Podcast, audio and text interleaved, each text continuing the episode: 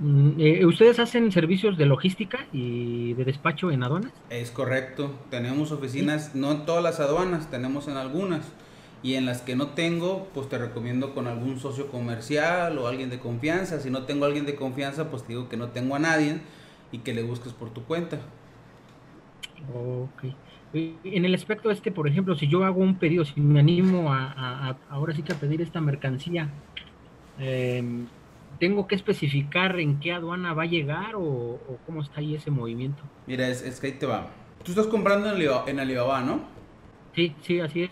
Sí. Tú tienes que negociar con tu vendedor o tu proveedor, como quieras mencionarle, quién pone el envío internacional. Si te lo pone el mismo vendedor, en el costo del producto te lo incluye o te lo suma, porque el hecho de que te lo incluya no quiere decir que no te va a costar. Te lo incluye, pero te lo va a aumentar. O que si el envío internacional lo quieres ver tú como comprador directamente con alguna empresa logística, por ejemplo conmigo, o posiblemente con DHL, posiblemente directamente con UPS, o posiblemente con otro proveedor que no sea ni esos ni yo, otro un, logístico, como tú mencionas, ahí tienen que ver si el vendedor te va a poner el, el flete internacional, hay que ver si va a ser aéreo o marítimo. Hablando de Asia, no, nada más hay dos, aéreo y marítimo. Terrestre no hay por no haber acceso carretero. Si fuera Estados Unidos, puedes tener ese adicional también. En este caso, el aéreo se recomienda cuando son compras muy pequeñas, por ejemplo, porque el aéreo pues es más rápido que te llegue, es más costoso. Si vas a traer ya más volumen, por ejemplo, ya se recomienda que sea marítimo por los costos de, de flete, pero el marítimo pues sí te va a llevar un tiempo más razonable que el aéreo, ahí depende mucho tu urgencia del producto. Si lo mandas aéreo, tú le dices al proveedor en donde lo quieres. Por ejemplo, si lo quieres en Guadalajara, el proveedor es muy probable que te lo mande a la aduana de Guadalajara al Aeropuerto Internacional de Guadalajara, aunque a veces la paquetería lo manda a México y en México te hablan para despacharte y de ahí te lo mandan. Yo a veces le digo al proveedor, ¿sabes qué? Yo, por ejemplo, mi oficina matriz está en Manzanillo. Yo le digo a, a mis proveedores, mándame, no me lo mandes a la aduana de la Ciudad de México, mándame al aeropuerto y a la aduana de Guadalajara, porque para mí me queda más cerca en caso de cualquier problema. También tengo oficinas en México, pero en México llega más carga la revisan mejor, digamos. Y en Guadalajara son un poquito más accesibles. Entonces yo pido que me manden mis paquetes a Guadalajara. De Guadalajara ya lo despacho y me lo mandan a Manzanillo, por ejemplo, o donde yo lo quiera mandar. Entonces, el hecho de que te llegue a tu domicilio, tienes que verlo en pocas palabras con tu vendedor, si es que él te asignó el, el flete internacional, o con la persona que te está ofreciendo vendiendo el flete internacional aéreo. En caso de marítimo, por lo regular también, ahí sí tienes que darle la aduana, no tanto el domicilio, ahí sí le das la aduana. Le dices, ¿sabes que Lo quiero por Manzanillo, lo quiero por Lázaro, lo, lo quiero por Veracruz, eh, etcétera, etcétera. Y adicional lo quiero en mi domicilio. A veces te incluye el envío desde la aduana de Manzanillo a tu domicilio. Por marítimas no puedes enviar por paquetería, eso sí te digo. Por aduanas marítimas no hay envíos por UPS o por DHL, solamente por aduanas aéreas y terrestres por frontera norte. Ahí sí tienes. No sé si con esta breve explicación te queda clara tu duda. Eh, eh sí, este, por, por ejemplo, entonces yo le diría a mi proveedor, eh, ¿sabes qué? Quiero que me lo envíes un ejemplo por FedEx. Eh, em, FedEx ya se encargaría entonces de entregármelo a mi domicilio. Es correcto. Ahora, ojo, si vas a trabajar con paqueterías, yo francamente recomiendo en orden primero que te trabajes con UPS, si no quieres trabajar con UPS, trabaja con DHL y por último como tercera opción FedEx. Yo no recomiendo FedEx ni DHL, yo trabajo con UPS, trabajo muy bien. Si ya vas a comprar, digamos, vas a, vas a traer varios paquetes, ya lo vas a hacer para como negocio, entonces ya yo sí recomiendo UPS, la verdad. Al final tú les digo de trabajar con el que tú quieras. Una vez que te lo envían, cuando llega a la aduana de aeropuerto de Guadalajara o, la aduana del aeropuerto de México, el que se va a comunicar contigo va a ser la paquetería. Nunca se comunica la aduana. Es muy raro que te hable la aduana. Te va a hablar la paquetería y te va a decir, mira, tienes dos opciones. Lo sacas conmigo como paquetería, con pedimento global o pedimento a tu, a tu RFC exclusivo, o lo sacamos con viaje. Me dicen como perdón, como, como este, liberación, ¿qué es? Liberación individual o cómo le dicen? Global o individual. Global o individual, eh, esa, era la palabra que andaba buscando, se me fue. O lo sacamos con mi agente anal por los valores. Y ya es individual, por ejemplo, lo sacamos individual y este y ocupo esta carta, ocupo esto otro, y tú todo lo que te pide la paquetería, sea UPS, sea DHL o FedEx, todo lo que te pide la paquetería, estás obligado a dárselo. Si la paquetería te dice, señor, Jorge, párese de manos y hágame un 4, usted se para de manos, hace un 4 y la paquetería, perfecto, le voy su paquete. Tú lo que quieres es el paquete, Jorge, ¿o no?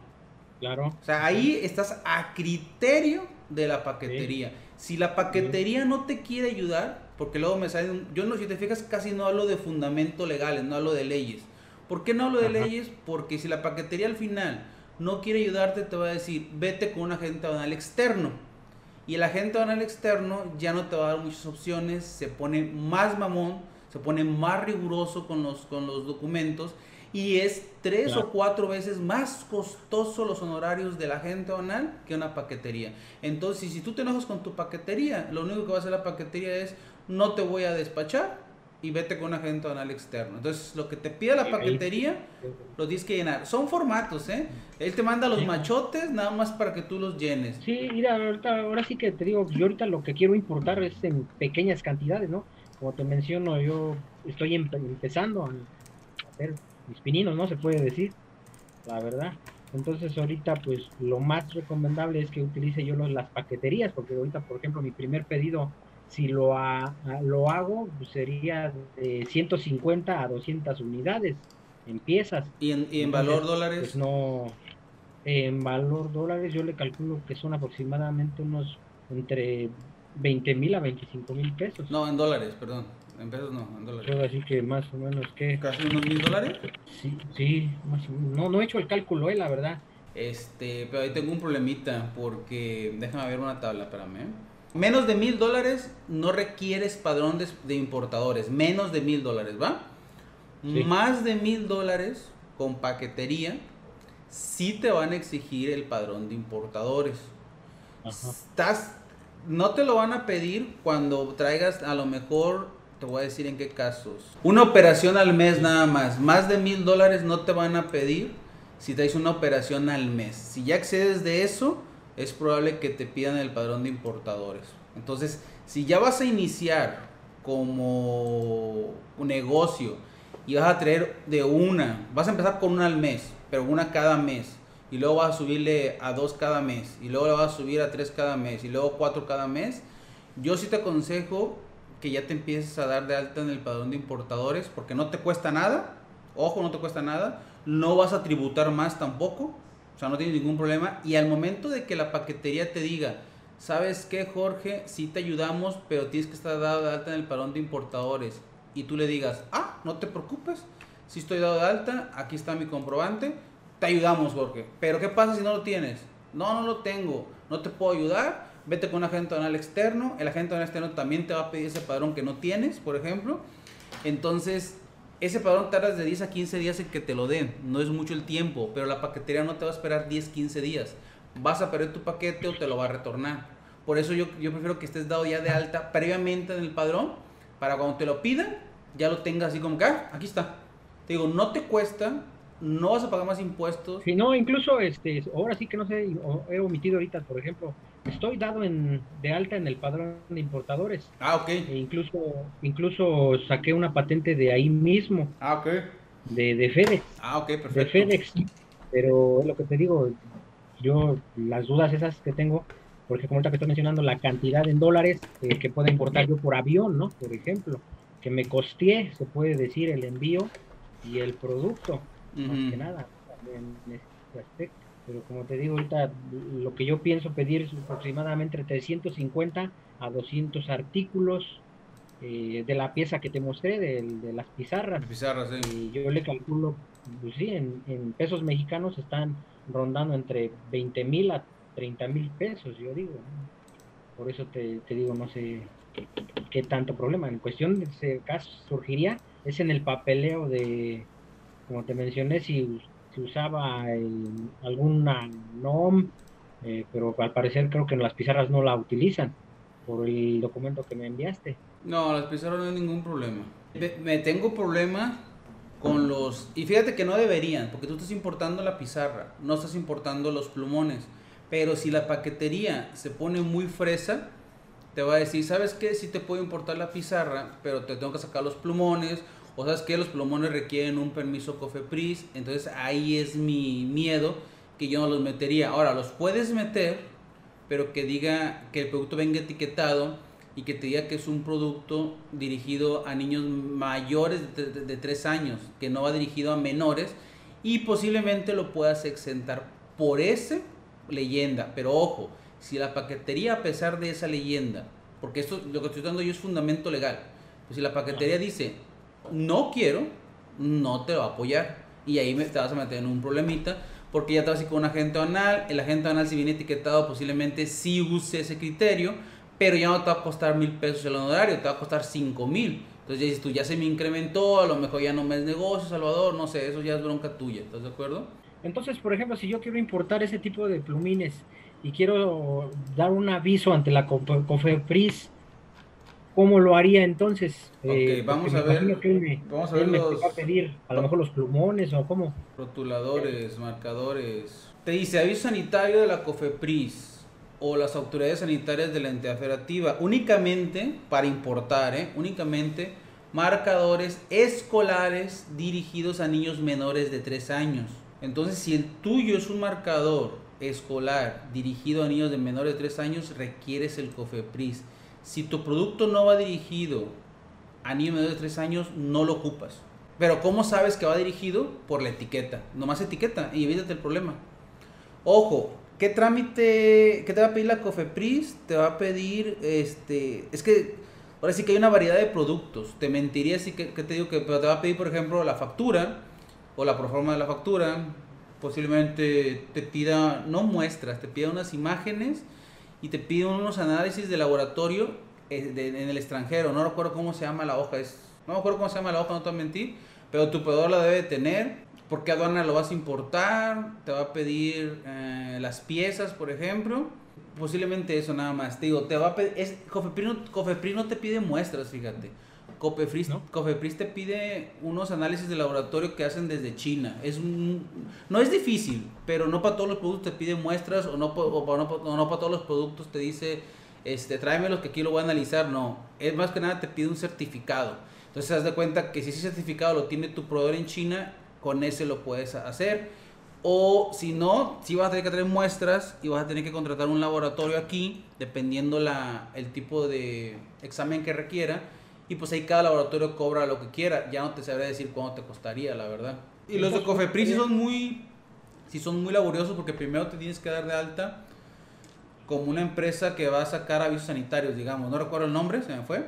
Y después de que te autoricen eso, ahora sí sacas tus Cofepris. No puedes sacar un COFEPRIS si no te das de alta como empresa para tramitar trámites de COFEPRIS. Y ahorita ese trámite de COFEPRIS para darte de alta, como está el COVID, te tienen que ir a revisar a tu domicilio. Está muy lento que te des de alta. Primero te dan de alta como una empresa para sacar COFEPRIS, tus propios COFEPRIS, no de terceros, tus propios COFEPRIS. Y después así se tramita todos tus COFEPRIS. Pero te digo, si no son, si no son dirigidos a niños menores de 3 años, pues ¿para qué te metes en broncas? Nomás etiquétalo. Y lo que puedes hacer es con tu paquetería, lo que es FedEx, digo, no sé si, si has hablado con algún ejecutivo de FedEx de repente. No, hasta ahorita no. Es que por eso me gusta. Incluso, incluso nada más me suscribí a la página, pero creo que tengo entendido que me tengo que registrar. Yo no he trabajado con FedEx, no te voy a mentir. Con DHL sí, y el servicio de atención al cliente no me gusta. Eh, y con UPS, por ejemplo, agarras un ejecutivo y este güey te contesta a los 5 minutos y te canaliza con alguien. Entonces, en este caso, si tú vas a hacer ese producto, le puedes mandar el producto, le mandas las etiquetas y le dices, ¿tengo algún problema? Y UPG te dice, no hay bronca. No, sí hay bronca por los plumones, espérame, güey. Pero mis plumones no son niños para dirigidos para niños de 3 años. Y de aquí está la etiqueta que viene para eso. Ah, si me ponen la etiqueta, no tengo problema, Jorge, tráemelo. Entonces ya te avalaron que puedes traerlo. Entonces ya no tendrías problemas. Te digo, yo por eso recomiendo más UPS. No sé si esa facilidad te la dé DHL o te la dé FedEx porque no lo he tratado con ellos, la verdad, no te voy a mentir.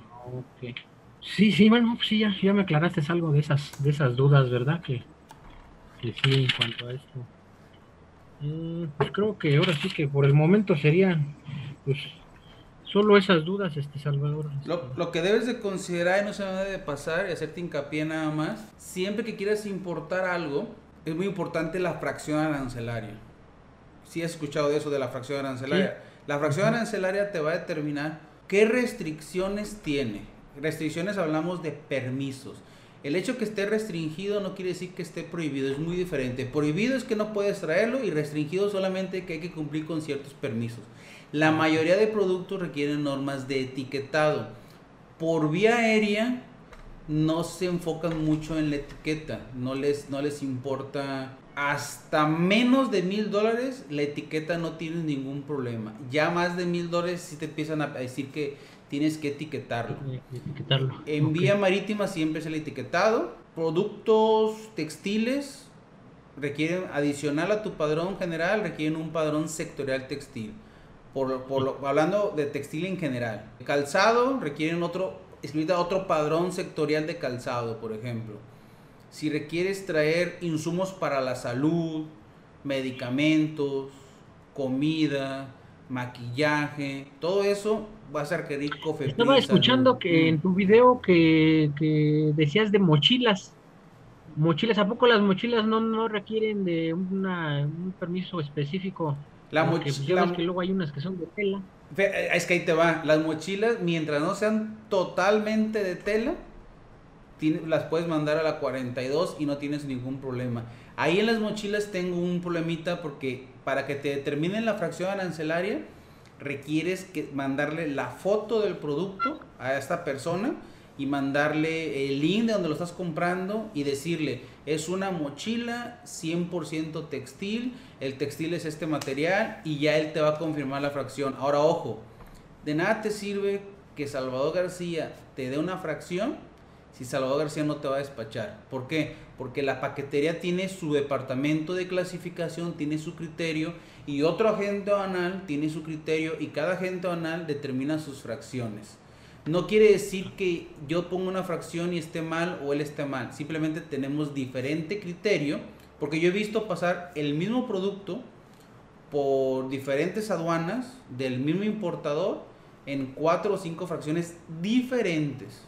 El mismo producto y sale en rojo, sale en verde, lo revisa la aduana y dice está bien son criterios de clasificación, entonces el que te determine la fracción arancelaria es el que te debe ayudar con el despacho. Puedo te digo que la paquetería te puede ayudar diciendo, ¿sabes qué? Si te ayudo o no te ayudo. Lamentablemente la paquetería tiene tanto volumen de trabajo que si tú le pides una fracción como, como calando, pues no te pelan por eso luego. Casi no contestan ellos. Si debes de empezar a importarles como para que digas, ya, te voy a este punto, si se puede, y lo compras y se lo envías, ah, sí lo trajo. ¿Tú vas a traer otro producto? ¿Sí se puede? Sí. Ah, ok, para que te pelen, porque hay mucha gente que luego les pasa fracciones y no compran nunca nada, entonces por eso no te pelan. Pero tienes que checar mucho la fracción, ¿sale?